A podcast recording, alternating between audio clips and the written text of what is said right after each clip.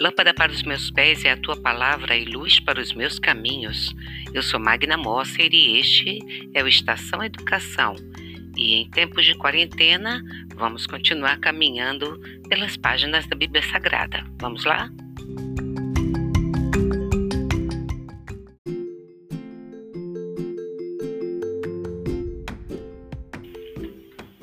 Nós vamos então para este novo episódio aonde vai ser destacado o quarto documento.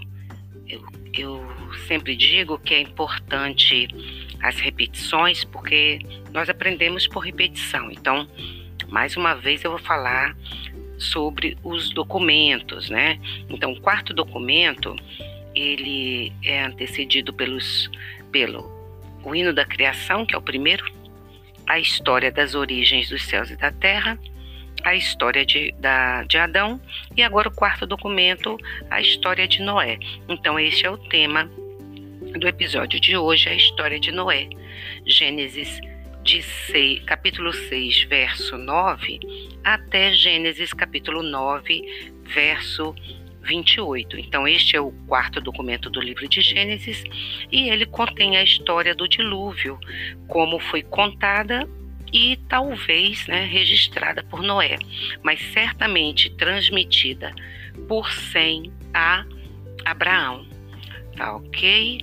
Então nós vamos, uh, nós vamos lá. No, no, primeiro momento, nós vamos ver Noé e a arca. Tá? Tá, é um registro que está lá no capítulo 6, de 9 até o 18. Então a arca era enorme. Mas eu sei disso, Magna, eu sei. Não, gente, é enorme mesmo. É sem brincadeira. E vocês vão ver aqui como, como foi essa arca. Olha, a arca media cerca de 135 metros de comprimento, 22 metros de largura e 13,5 metros de altura ela tinha três convéses, três andares, né? Divididos em compartimentos, com uma fileira de janelas em redor, é, na parte superior. E pode ter sido muito semelhante quanto ao tamanho e às proporções aos transatlânticos dos nossos dias. Vocês já viram é, aqueles transatlânticos que param ali é, na Bahia, do Guajará, e às vezes não, não é desse tamanho todo, é, esses ainda não são tão grandes, mas se vocês forem é, para as regiões litorâneas, né, é, Rio de Janeiro, Santos, é, na Bahia, onde param aqueles enormes transatlânticos, então, mais ou menos isso aí que era a arca, tá? Então, como a raça humana ela habitava as margens de um grande rio, a construção de barcos foi uma das realizações mais antigas, né, é, trazidas assim ou iniciadas, né, pelo, pelos homens. É, algumas tabuinhas de escritas cuneiformes, né, aquelas mais antigas, elas dão conta de que no alvorecer, no alvorecer da história, os habitantes é, da Babilônia ocupavam-se dos transportes fluviais. Então, é, foi um dos primeiros meios de transportes a questão dos barcos, né? E nesse caso, nós vamos ver que nós vamos ver que Noé pode ter tido familiaridade com a construção de de pequenas embarcações, de barquinhos, né? Aquelas canoinhas para atravessar, para pescar, enfim. Né? Aqui na nossa região amazônica, nós temos muito contato com esses pequenos, com essas é, canoas, é, a, os popopôs, né, que são os nossos barcos de transportes menores, né, é, enfim, nós temos familiaridade com isso. E Noé visto que ele habitava numa região é, cercada de rios, ele, obviamente, é, nós podemos raciocinar dessa forma que ele tinha, é, tenha tido contato com as embarcações, né? E também com a construção de barcos e com esse trânsito fluvial. Né? É, me fez até lembrar uma vez que eu, que eu tive que ir à cidade de Souri e num período onde estava tendo uma, uma romaria fluvial e a balsa não estava é, é, sendo utilizada na travessia de Salvaterra para Souri, né? E então eu tive que pegar uma rabeta. Uma rabeta é, um, é uma é uma canoa um pouco maior com um motorzinho, né? E o rapaz que estava é, guiando aquela rabeta, ele era muito habilidoso, porque ele fazia aquele movimento de de, de desviar dos barcos maiores, porque você pensa, ah, o fluxo do bar, dos barcos, e eram muitos, eles estavam numa direção, né? E a rabeta estava meio que cortando na, na, na, na, transversal, né? Era como se eles estivessem, os barcos estivessem na vertical e a rabeta tinha que ir na horizontal. Então, ele era muito habilidoso, porque ele fazia aqueles cortes, né? Então, o trânsito fluvial aqui na região amazônica, é, pessoal que que está me ouvindo e é da, da nossa região aqui sabe do que nós estamos falando.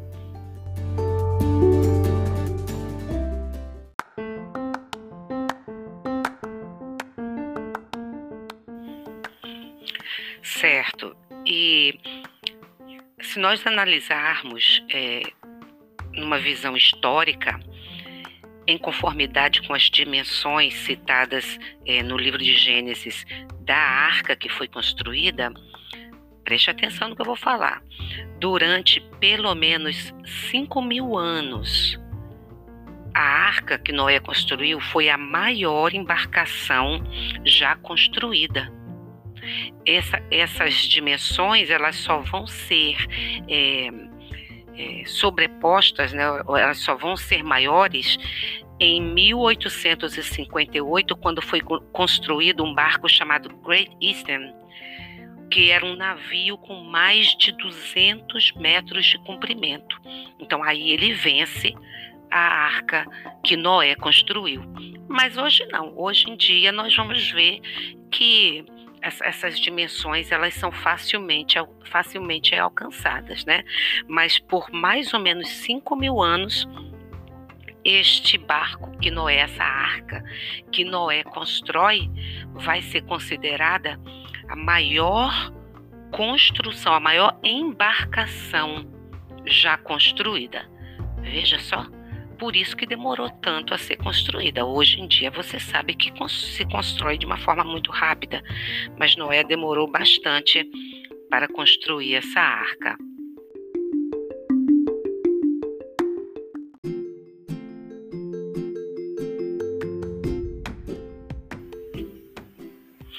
Bom, e agora nós vamos ver como com relação aos animais, né? Capítulo 6 do 19 versículo 19 até o capítulo 7, verso 5. Então, então no capítulo 6, do verso 19 ao 21 e no 7, 2, nós temos a explicação de que deviam ser levados para a arca sete casais de animais puros e só um casal de cada um de outros animais, tá? Então Alguns estudiosos eles calculam que havia espaço na arca para 7 mil espécies de animais. E então seria uma tarefa gigantesca construir a arca, depois reunir os animais, depois armazenar os alimentos necessários. E Noé e os seus três filhos certamente não poderiam ter feito esse trabalho todo sozinhos. Então, vamos lá de novo a questão de fazer uma análise sobre o contexto. Se Noé era neto de Matusalém e bisneto de Enoque, é bem possível que Noé tenha sido o rei de, uma cidade, tá? devido à sua ascendência. É, conforme é, nós podemos ver na tradição babilônica, é, ele pode ter empregado milhares de homens nessa obra. Era sem dúvida alvo de escárnio. Por quê? Porque como é que é, aquela imensidão, aquela monstruosidade de arca seria levantada uh, ou flutuaria naquele rio, mesmo sendo um rio grande, né? É, talvez largo, mas é, como é que Noé poderia estar falando lá? Ah, olha, entrem na arca, é, essa arca está sendo construída porque vai vir um dilúvio, toda a terra vai ser coberta de água. É óbvio que Noé foi é, motivo de escárnio, né? Mas o importante aqui é nós frisarmos, como diz lá na segunda carta de Pedro, capítulo 2, verso 5 e também Hebreus 11, 7, que Noé, ele persistiu na fé. Ele não desanimou, mesmo diante é, daquelas palavras contrárias é, e de escárnio, né, sendo é, é caçoado, né, é, pelos outros. Mesmo assim, ele não desiste da fé. E talvez a arca ela seja também um símbolo é, da nossa salvação em Jesus. Né? Nós podemos ver isso como sendo um símbolo. É, Noé ele ficou o tempo todo falando de que era necessário entrar na arca, convidava, mas ninguém quis. Assim também hoje em dia, né? Nós nós fazemos isso, né? Como como cristãos que, são, que somos, nós fazemos isso. Nós falamos, olha, é, há uma esperança, há uma, há uma, um, um, uma salvação, né? Jesus é a nossa arca, Jesus é o nosso porto seguro, mas poucas, poucas pessoas querem ouvir, não é verdade? Então Noé e sua família e aqueles animais, eles passaram pela porta da arca, está escrito lá no capítulo 7 de Gênesis, verso 13. E a nossa porta, né, de salvação, que nós cremos assim, é Jesus Cristo.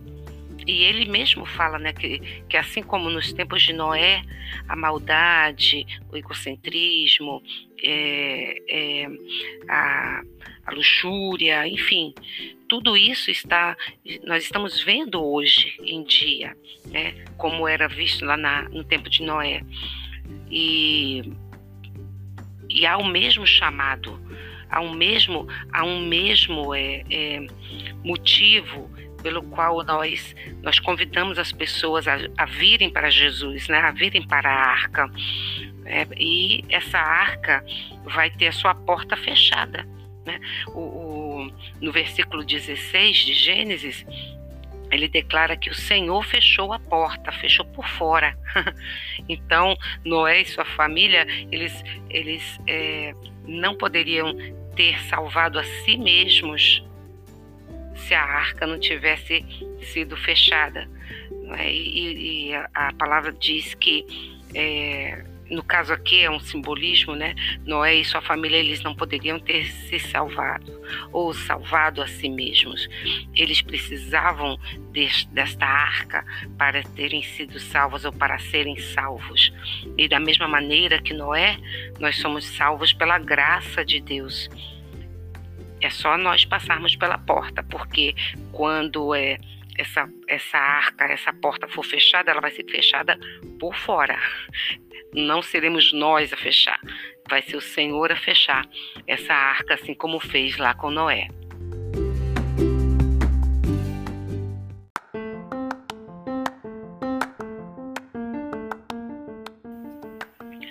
E nós vamos falar agora um pouquinho, eu vou ler aqui para vocês. Lembra que eu falei que de vez em quando a gente vai é, falar o que as outras tradições, o que os outros povos eles eles falam sobre X episódio que a Bíblia também narra? Então, olha só, o que, que as outras tradições elas falam a respeito do dilúvio? É, vamos lá ver então. Tradições de um dilúvio catastrófico são encontradas em muitas culturas antigas. Então, vamos ver algumas delas. A cultura egípcia, ela diz que os deuses, certa vez, purificaram a terra por meio de um grande dilúvio, do qual escaparam só uns poucos pastores. A cultura grega diz: Deucalião foi avisado de que os deuses trariam um dilúvio à terra por causa da grande perversidade desta. Ele construiu uma arca que acabou é, repousando no monte Parnaso uma pomba foi enviada duas vezes. A cultura hindu, Manu, avisado a tempo, construiu um navio no qual só ele escapou de um dilúvio que destruiu todas as criaturas. A tradição chinesa diz: Farré, fundador da civilização chinesa, escapou, segundo se declara, de um dilúvio enviado porque o homem se rebelara contra o céu, junto com sua esposa, três filhos e três filhas. A tradição inglesa diz o seguinte: os druidas tinham uma lenda segundo a qual o mundo tinha sido povoado de novo por um patriarca justo que se salvara num navio. É, no navio forte de um dilúvio enviado para destruir a raça humana por causa da iniquidade. A tradição polinésia diz assim: histórias de um dilúvio do qual escaparam oito pessoas. Na tradição mexicana, um homem com esposa e filhos foi salvo no navio de um dilúvio que, que cobriu a terra. A tradição peruana diz: um homem e uma mulher salvaram-se em uma caixa que ficou flutuando é, nas águas do dilúvio. A tradição aborígene americana vai dizer o quê? Eles têm várias lendas, segundo as quais uma, é, numa delas, três ou oito pessoas se salvaram num barco acima do nível das águas em um alto monte. Na, na tradição da Groenlândia, a terra se inclinou e toda a raça humana se afogou, menos um homem, uma mulher, as quais os quais repovoaram a terra. Então veja aí o que as tradições, né, dos povos mais antigos, eles falam sobre este episódio do dilúvio que é narrado na Bíblia.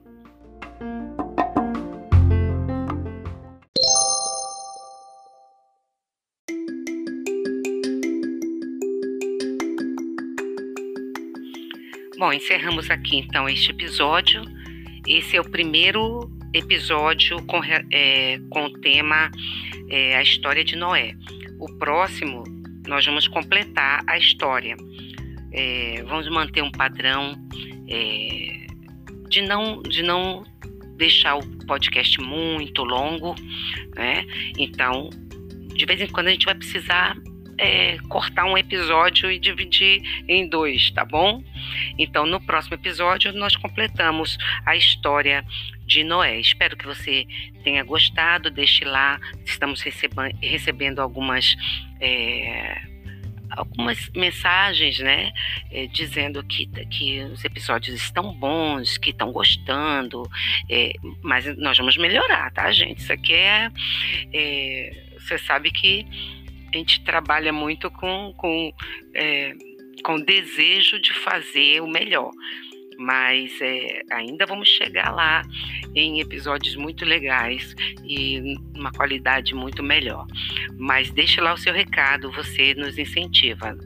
é, nesse último dia 26 de março de 2020, nós completamos um mês do, do podcast do Estação Educação.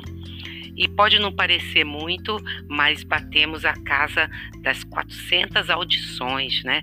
Então, ah, mas isso é pouco. Não, é pouco para quem tem é muito conhecido. Para nós que estamos iniciando, nossa, é muita coisa. Então, obrigada a você que está nos ouvindo. E o Estação Educação fica por aqui. Compartilhe se você estiver gostando. Tá? Não tem como deixar o likezinho, como o pessoal fala, né? Mas compartilha. Compartilha que nós vamos continuar aqui é, investindo no melhor para vocês. Esse é o Estação Educação, eu sou Magna Mosser, ficamos por aqui. Beijos.